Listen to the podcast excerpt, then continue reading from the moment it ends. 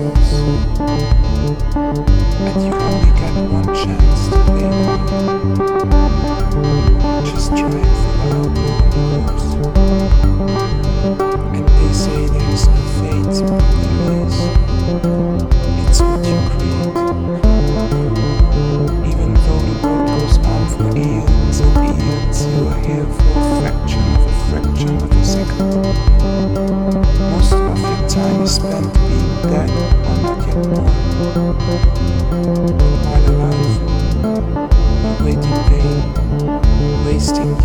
for a phone call or a letter or a look of someone or something to